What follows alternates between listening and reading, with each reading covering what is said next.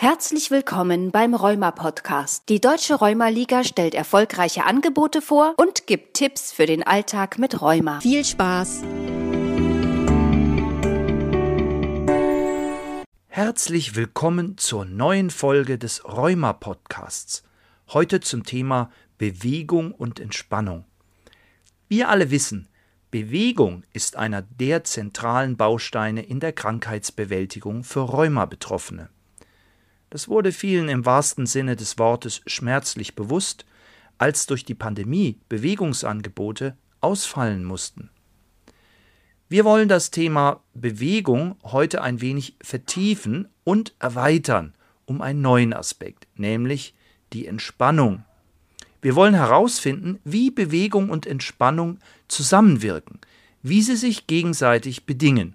Und dazu haben wir sowohl Expertinnen und Experten als auch Betroffene eingeladen. Zunächst stellt sich unser medizinischer Experte vor. Hallo, mein Name ist Matthias Schmidt-Ohlemann. Ich bin Facharzt für Orthopädie und Rheumatologie und bin Mitglied im Bundesvorstand der Deutschen Rheumaliga. Bevor wir zum Zusammenhang zwischen Entspannung und Bewegung kommen, Herr Schmidt-Ohlemann, können Sie uns aus ärztlicher Sicht noch mal erklären, worin die besondere Bedeutung von Bewegung für Menschen mit Rheuma liegt? Bewegung ist für alle Menschen von existenzieller Bedeutung. Für Menschen mit rheumatischen Erkrankungen, sei es entzündlicher Art, sei es degenerativer Art, gilt das in ganz besonderem Maße. Menschen, die an Erkrankungen der Bewegungsorgane leiden, ähm, sind auf Bewegung zwingend angewiesen, weil sie in besonderer Gefahr stehen, Bewegungsfähigkeit zu verlieren. Wir können zum Beispiel sehen, dass äh, eine dosierte Bewegung in manchen Fällen äh, Entzündungsprozesse verlangsamen kann. Wir sprechen jetzt nicht vom ganz hoch akut entzündeten Gelenk, da kann auch Ruhe ausnahmsweise erforderlich sein bei Menschen mit Morbus Bechterew, äh, bei denen bewiesen ist, dass Bewegung Schmerzen vermindert. Das gilt ganz besonders auch für degenerative Erkrankungen. Auch da merkt man oft, dass äh, am Anfang vielleicht eine Bewegung wehtut, dann aber im weiteren Verlauf nimmt der Schmerz ab. Wichtig ist äh, zu wissen, dass ein Entzündungsschmerz oder auch eine vorhandene Entzündung nicht von vornherein gegen Bewegung spricht. Ganz abgesehen davon ähm, ist, ist ja das, was Schmerzen und Bewegungseinschränkungen verursacht, ja nicht nur das entzündete Gelenk, sondern die umgebenden Strukturen, die Muskulatur reagiert ja mit, verspannt sich. Oft ist es die Kapsel, die schmerzhaft ist, sind es die Bänder und so weiter. Und die benötigen damit sie äh, funktionieren können. Bewegung, das heißt, der Schmerz ist hier nicht der Ansatzpunkt zu sagen, äh, deswegen darf man sich nicht bewegen, sondern trotz der Schmerzen macht Bewegung Sinn. Bewegung also trotz Schmerzen gegen die Schmerzen. Da interessiert uns natürlich, wie sich das aus der Sicht von Betroffenen in der Praxis darstellt. Unsere erste Rheuma-Betroffene unter unseren Gästen ist Marianne. Aber Marianne, stell dich doch erstmal selber vor. Hallo, ich bin Marianne Korinth, komme aus Bremen, bin 60 Jahre alt und bin seit 16 Jahren an rheumatoide Arthritis erkrankt. In meiner Freizeit lese ich gerne, gehe zur Wassergymnastik, äh, gehe zweimal in der Woche zur Krankengymnastik, auch an Geräten. Marianne, das hört sich gut an. Wir haben gerade von Herrn Schmidt-Ohlemann gehört, dass Bewegung trotz Schmerz sinnvoll sein kann. Wie gehst du denn als Betroffene mit den Tagen um, an denen der Schmerz wieder mal größer ist? Wenn ich mal einen ganz schlechten Tag habe und ganz große Schmerzen habe, dann überwinde ich mich wirklich zur Wassergymnastik zu gehen, weil ich weiß, wenn ich rauskomme, das tut mir so gut. Die, das Wasser, das trägt mich und die Bewegungen sind viel einfacher im Wasser. Und wenn ich rauskomme, dann denke ich, oh Gott, Gott sei Dank hast du nicht geschwänzt, du bist hingegangen. Das tut einfach gut. Genau wie bei dir, Marianne, spielen für viele Rheuma-Betroffene die Gruppenangebote eine ganz wesentliche Rolle um in Bewegung zu kommen und in Bewegung zu bleiben. Herr Schmidt-Ohlemann, wenn wir über Bewegung sprechen, geht es aber nicht nur um sportliche Kursangebote, sondern allgemein um tägliche Bewegung. Was können Sie hier Betroffenen mit auf den Weg geben? Bewegung heißt in diesem Zusammenhang nicht etwa unbedingt Sport machen zu müssen. Natürlich ist Sport auch eine tolle Bewegungsmöglichkeit, aber gerade viele Menschen mit schweren degenerativen Erkrankungen oder auch entzündlichen rheumatischen Erkrankungen können eine reguläre Sportart nicht oder nur sehr schwer ausüben. Es geht hier ganz wesentlich auch um alltägliche Bewegung. Ähm, das, was wir tun, wenn wir einkaufen gehen, wenn wir die Fenster putzen und so weiter. Und hier beginnt eigentlich schon die Grundidee der Bewegungsförderung. Da ist unser Ansatz zu sagen, warum nutzen wir nicht die Bewegungsmöglichkeiten im Alltag. Das beginnt beim Staubsaugen, das geht bis zu der Frage, gehe ich jetzt zum Einkaufen zu Fuß oder nehme ich das Auto? Fahre ich vielleicht eine kurze Strecke mit dem Rad? Gehe ich die Treppe mehrmals oder nur einmal? Vermeide ich also im Alltag äh, Bewegungen? Und das ist äh, etwas, was für Rheumakranke, egal welche Erkrankung sie haben, von entscheidender Bedeutung ist. Wir sollten uns klar machen, dass wir gerade im Alltag ganz viele Bewegungsmöglichkeiten haben. Bewegung im Alltag. Genau das ist auch der Ansatzpunkt des Programms Aktiv hoch R, das die Rheumaliga anbietet. Dieses Programm wollen wir heute mal näher vorstellen und haben dazu eine der Trainerinnen eingeladen, die Aktiv hoch R für die Rheumaliga durchführen. Das ist Susanne Rentsch. Sie macht das für den Landesverband Bayern. Susanne, was passiert genau in Aktiv hoch R? Bewegung in den Alltag wieder zu integrieren, das ist auch Teil unserer Aktiv-Hoch-R-Kurse. Dort vermitteln wir den Teilnehmern, wie sie im Alltag wieder zur Bewegung kommen. Bei Aktiv hoch R kann man manches Neue wieder versuchen oder was man schon mal gemacht hat, wieder aufwärmen. Da wird zum Beispiel mal Tischtennis probiert und gespielt oder auch mal Federball. Man kann alleine Sport treiben oder in der Mannschaft. Ähm, unser Programm Aktiv hoch R, äh, das für zwölf Mal für 90 Minuten angeboten wird, zeigt den Leuten wieder, dass Bewegung Spaß machen kann, zeigt den Leuten, den Teilnehmern, ähm, wie man den Hintern von der Couch bekommt und dass Bewegung gut tut. Außerdem kann man im Kurs Aktiv hoch R erlernen, ähm, wie man zum Beispiel Bewegung steigern kann. Man bekommt Wissen vermittelt, wie man ein Training angeht, um eine Steigerung der Leistungsfähigkeit zu erzielen, wie man seine Pulskontrolle im Blick behält, wie man Sport treibt, dass der Sport einem gut tut. Ich glaube, das ist ein ganz wichtiger Punkt. Sport soll gut tun. Damit das auch so ist, muss ich Sport richtig dosieren. Und das ist eine Frage, die viele Rheuma-Betroffene natürlich sehr beschäftigt. Herr Schmidt-Ohlemann, was muss ich beachten, damit der Sport auch wirklich gut tut?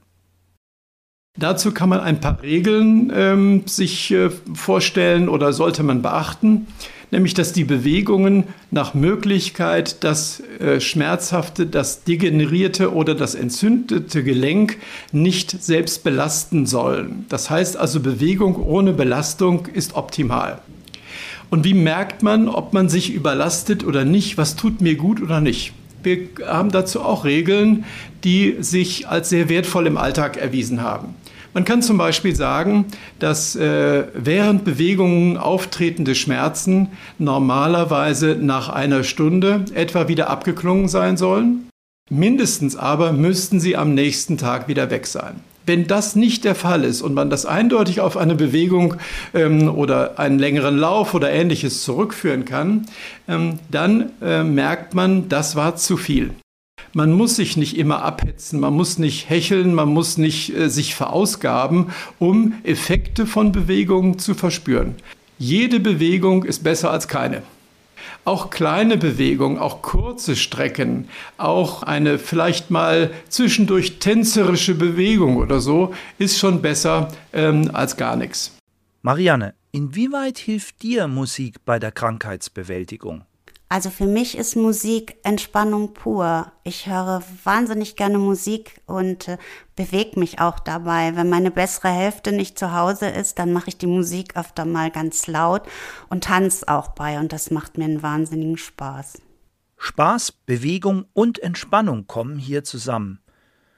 Was uns wieder zu unserem Thema vom Anfang zurückbringt, nämlich Entspannung und Bewegung. Und auch der Zusammenhang mit Schmerzbewältigung. Um mehr über diesen Zusammenhang zu erfahren, haben wir die Diplompsychologin Christine Rosinski-Stöckmann eingeladen. Sie hat selber seit dem 17. Lebensjahr rheumatoide Arthritis und arbeitet in der Rheumaliga mit Betroffenen. Unter anderem gibt sie dort Kurse für autogenes Training und Schmerzbewältigung. Frau Rosinski-Stöckmann, erklären Sie uns doch mal als Psychologin, was Entspannung eigentlich ist. Entspannt sein heißt nicht nur die Füße hochlegen und einfach nichts denken, sondern entspannt sein ist ein Zustand der Harmonie, ein Zusammenspiel von körperlichen, seelischen und sozialen Empfindungen. Vor diesem Zustand der Harmonie, den Sie beschreiben, steht für viele Betroffene erst einmal der Schmerz häufig. Das wissen Sie aus eigener Erfahrung. Wie wirkt sich denn Schmerz im Körper aus und welche Rolle spielt Entspannung bei der Bewältigung dieses Schmerzes. Der Schmerz führt dazu, dass sie Fehlhaltung einnehmen, sie wollen sich schonen. Das macht sie ganz unwillkürlich, ohne darüber nachzudenken. Der Schmerz führt ganz unwillkürlich dazu, dass sie sich verspannen. Gerade deshalb ist es wichtig, in der Entspannung einen Ausgleich zu finden, weil mit der Entspannung auch Schmerzen bekämpft werden können und die Muskelentspannung wieder in das richtige Gleis gebracht wird sodass also die Verspannung, die durch die Schmerzen entstanden sind, die bringen ja zusätzliche Schmerzen, die bringen zusätzliche Beeinträchtigungen. Man möchte gar nicht mehr laufen, man möchte sich gar nicht bewegen. Aber die Bewegung ist was Wichtiges. Die Gelenke müssen durchblutet werden, die müssen bewegt werden.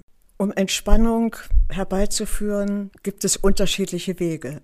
Für den einen ist progressive Muskelentspannung gut, weil man da anspannt und entspannt und dann die Entspannung auch richtig erlebt. Andere können im autogenen Training entspannen oder in Meditation. Es gibt also viele Wege. Haben Sie Mut, geben Sie nicht gleich auf, wenn Sie glauben, dass es nicht funktioniert. Entspannung funktioniert bei jedem. Marianne, was hast du für dich gefunden, um mit Entspannung Schmerz zu begegnen? Durch die Schmerzen bin ich halt auch total verspannt. Und wenn ich dann in der Wassergymnastik die Übungen mache, dann merke ich richtig, wie der Körper lockert, wie die Entspannung kommt. Neben Marianne haben wir auch noch eine weitere Betroffene eingeladen. Das ist die Birgit. Aber Birgit, stell dich doch selber vor. Guten Tag, mein Name ist Birgit Steuer, ich komme aus Alzenau. Ich bin 63 Jahre alt und meine hauptsächlichen Probleme und Diagnosen sind Arthrosen in der Wirbelsäule, Bandscheibenvorfälle und auch nach Operation. Birgit, was sind denn deine Erfahrungen im Bereich Entspannung? Welche Methoden hast du kennengelernt? Welche wendest du an? Was funktioniert für dich? Im Entspannungsbereich äh, habe ich einige Erfahrungen gemacht. Ich habe vor vielen, vielen Jahren schon die Meditation richtig erlernt. Und das hat mir in vielen Lebenssituationen äh, sehr geholfen, äh, gerade in meiner Arbeit auch oder in Prüfungssituationen. Was ich jetzt regelmäßig mache, ist Yoga und auch schon einige Jahre. Und äh, das bringt mir eigentlich auch wirklich sehr viel und bringt mich runter, auch im Alltagsstress. Also das könnte ich nur empfehlen. Ja, in den Kursangeboten der Rheumaliga erwarten wir natürlich in erster Linie Bewegung, klar. Aber Susanne, ich frage dich mal als Trainerin, Aktiv hoch R verfolgt ja einen ganzheitlichen Ansatz. Gibt es da auch was zum Thema Entspannung? Auch in unserem Kurs Aktiv hoch R werden durchaus Entspannungsangebote gemacht. Es kann die ganz klassische Spannung, Entspannung, Liegen und Atemtechnik sein, aber auch einmal einen kleinen Einblick in Qigong oder in Yoga. All das sind Dinge, die die Übungsleiter und Übungsleiterinnen bei Aktiv hoch R ihren Teilnehmern vermitteln. Es gibt also viele Wege zur Entspannung, die man ausprobieren kann. Und entspannt sein ist eine Voraussetzung dafür, dass Bewegung gut tut. Umgekehrt ist aber auch Entspannung ein Ergebnis von Bewegung. Das ist ein Zusammenhang, der vielleicht nicht allen bewusst ist. Frau Rosinski-Stöckmann, Inwieweit bedingen sich Entspannung und Bewegung? Manchmal erlebt man die Entspannung erst, wenn man vorher wirklich angespannt hat, also sich bewegt hat, ähm, die Muskeln ordentlich durchblutet waren und man also sich auch ausgepowert hat und aber in diesem Auspowern auch Glücksgefühle erlebt. Und dann merkt man, dass Entspannung sich eingestellt hat. Dass man merkt, jetzt ist Ruhe eingetreten, jetzt ist auch, sind auch quälende Gedanken weg. Das hat mir gut getan. Das ist eigentlich auch das Prinzip bei der Stressbewältigung, dass man eine gute Balance findet zwischen Anspannung und Entspannung. Wenn ich ständig im Stress bin, und mich davon gar nicht lösen kann, dann wirkt sich das auf mein ganzes Leben aus. Das heißt, ich kann nicht einschlafen. Ich bin ständig unter Spannung. Und darum ist es wichtig, zur Entspannung zu finden, da die Balance zu finden und auch wieder zur Ruhe zu kommen. Stress und Entspannung sind also zwei Pole in einem Dreieck, zu dem auch Bewegung gehört. Herr Schmidt-Ohlemann aus ärztlicher Sicht. Welche Rolle spielt Bewegung bei der Stressbewältigung? Hier ist eben interessant, dass sich durch Bewegung ähm, Stress abbauen lässt oder zumindest die Stressfolgen. Man könnte ja denken, ich war, hatte einen stressigen Arbeitstag und das Beste ist jetzt, ich jetzt setze mich aufs Sofa, gucke Fernsehen und entspanne. Und dann merkt man manchmal, dass das so richtig die Entspannung gar nicht war. Und hier können wir einfach die Erfahrung vieler Menschen mitteilen, dass wenn man sich danach bewegt, dann hat man eine andere Abfuhr der Energie. Und das hängt auch damit zusammen, dass Bewegung selbst auch hormonelle Wirkungen hat. Nämlich zum Beispiel wird ähm, der Serotoninspiegel gesteigert, das, die Dopaminausschüttung und auch nicht zuletzt können Endorphine freigesetzt werden, also diese Glückshormone. Die physiologischen Zusammenhänge sind also ganz klar. Trotzdem fällt es vielen Betroffenen zunächst schwer, zur Entspannung zu kommen. Manchmal gerade dann, wenn man fest entschlossen ist, sich zu entspannen. Frau Rosinski-Stöckmann, woran liegt das denn und wie kann man dem begegnen?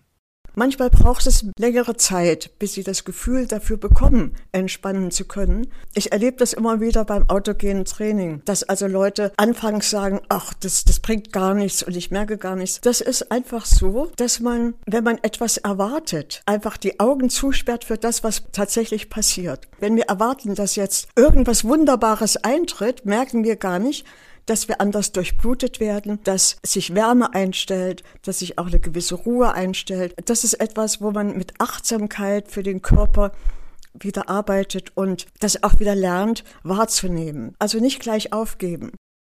Können Sie da mal aus Ihrer Praxis ein Beispiel geben, wie sich das anfühlt für die Betroffenen, wenn es richtig Klick macht mit der Entspannung? Auch wieder aus dem autogenen Trainingkurs. Am Anfang, wir hatten ganz schlechte Bedingungen. Draußen war ganz dicker Verkehr. Mit jeder Ampelschaltung kamen Busse vorbei, Krankenwagen. Klav äh, ein Klavier war im Haus zu hören, hat ein Kind geübt. Waren also wirklich keine Bedingungen, um Ruhe zu haben, um sich zu entspannen. Und das wurde mir auch sofort gesagt. Also bei dem Lärm und so, das hat mich gestört. Und ich habe das so stehen lassen und einfach weitergemacht. Und bei der sechsten Sitzung, das ist die letzte, habe ich also die Entspannung geleitet, wie immer. Und das Klavier spielte, ein Rettungswagen mit, fuhr mit Tatütata vorbei. Und als ich dann die Leute fragte, haben Sie das gehört? sagte sie, nein. Nein, das habe ich gar nicht wahrgenommen. Ich war so in der Entspannung, das habe ich gar nicht mitgekriegt. Und das ist Entspannung. Es ist nicht so, dass wir nichts mehr hören, sehen oder wahrnehmen.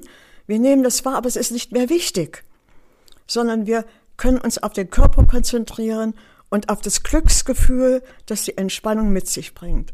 Und wenn Sie Entspannung erlebt haben und merken, dass Sie damit auch quasi Ihre Schmerzen eindämmen können, dann ist es auch wieder leichter, sich zu bewegen. Dann merken Sie auch, dass die Bewegung wieder Freude bringt, weil sie weniger wehtut, weil sie wieder mehr Alltag schafft, mehr Normalität. Die Erfahrung äh, auch medizinisch belegen, dass, ein, dass die Entspannung der Muskulatur im Grunde erst dann gut gelingt, wenn vorher eine Anspannung der Muskulatur stattgefunden hat. Wenn ich mich bewegt habe, kann ich nachher umso besser auch muskulär und auch mental entspannen. Ich bin sicher, nach dem, was wir hier gehört haben, sind alle Zuhörerinnen und Zuhörer sehr motiviert für Bewegung. Herr Schmidt-Ohlemann, was kann helfen, damit aus dieser Motivation ein tatsächliches Tun wird? Was sich auch bewährt hat, auch ganz interessant ist, wenn man solche Bewegungen rhythmisiert durchführt. Das heißt, wenn man ähm, sie entweder sie in einen Tagesrhythmus einbaut, zum Beispiel, wenn man Mittag gegessen hat, dann die berühmten 1000 Schritte zu tun oder wie auch immer. Aber damit ist auch noch etwas anderes gemeint, nämlich, dass man sich sehr gut nach Musik bewegen kann. Und so können wir feststellen, dass zum Beispiel Tanzen oder alles, was damit zu tun hat, eine besonders ideale Bewegungsform ist, und zwar für Rheumatiker, man glaubt es kaum, aber auch ähm, etwa im Alter, ähm, bei Demenz und so weiter. Das heißt, wir kennen eindeutig positive Rückwirkungen hier wiederum auf die Kognition, das heißt eine Verlangsamung auch von ähm, Degenerationsprozessen im Gehirn. Nun werden Sie argumentieren, naja, ich kann das doch, als Rheumakranker mit kaputten Knien oder auch einer künstlichen Hüfte, kann ich das doch gar nicht. Ähm, denken Sie beim Tanzen nicht an Gesellschaftstanz ähm, oder ähnliches, sondern es ist eine rhythmische Bewegung nach Musik, die Sie selbst gut gestalten können.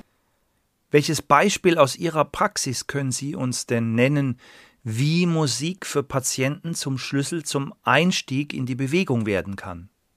Ich habe eine Patientin vor Augen, die unter einem eher diffusen Schmerzsyndrom äh, gelitten hat und die sich äh, fast gar nicht mehr so richtig getraut hat, sich überhaupt zu bewegen. Es ist dann gelungen und zwar in diesem Falle über ein Gruppenangebot mit Musik. Das hat sie irgendwie angesprochen. Und als sie sich dann entschieden hat, da mal hinzugehen, war sie selbst überrascht, was das dann mit ihr gemacht hat. Nämlich, sie konnte auf einmal viel mehr machen, als sie sich vorher zugetraut hatte. Und dazu war Musik in ihrem Falle jetzt eine Brücke. Diese Patientin war nach einem halben Jahr praktisch nicht wiederzuerkennen.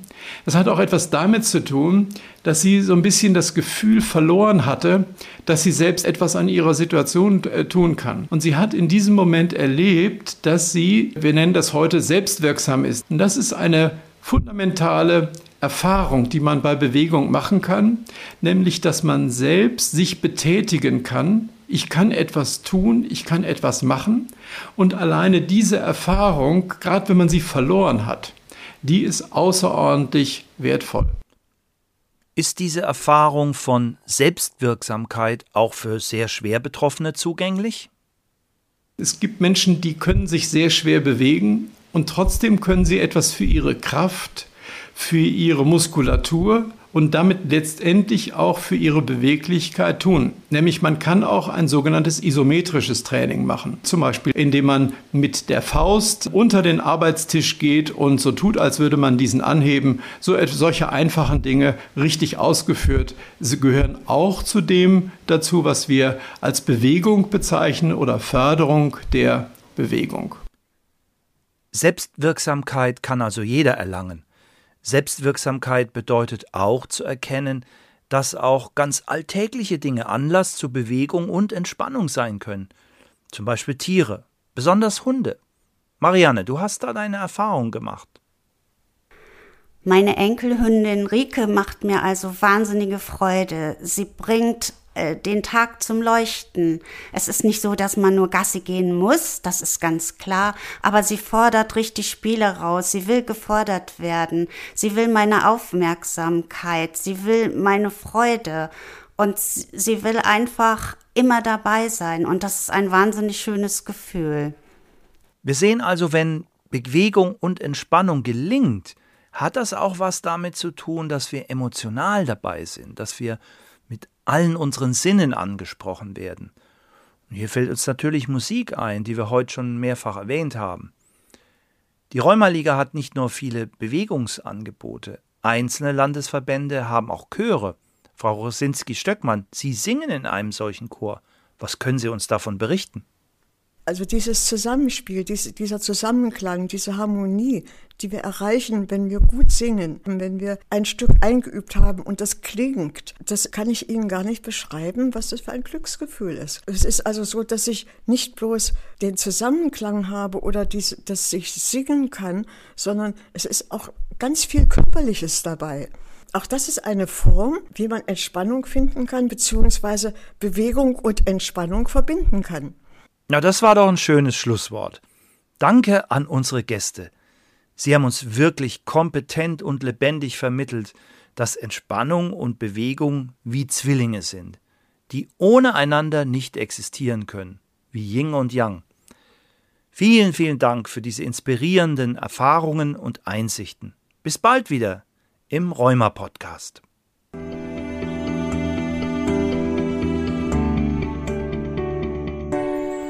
Vielen Dank fürs Zuhören. Wenn du mehr über Rheuma und die Deutsche Rheumaliga erfahren möchtest, hör dir unsere weiteren Podcast-Folgen an und informiere dich auf unserer Website www.rheuma-liga.de.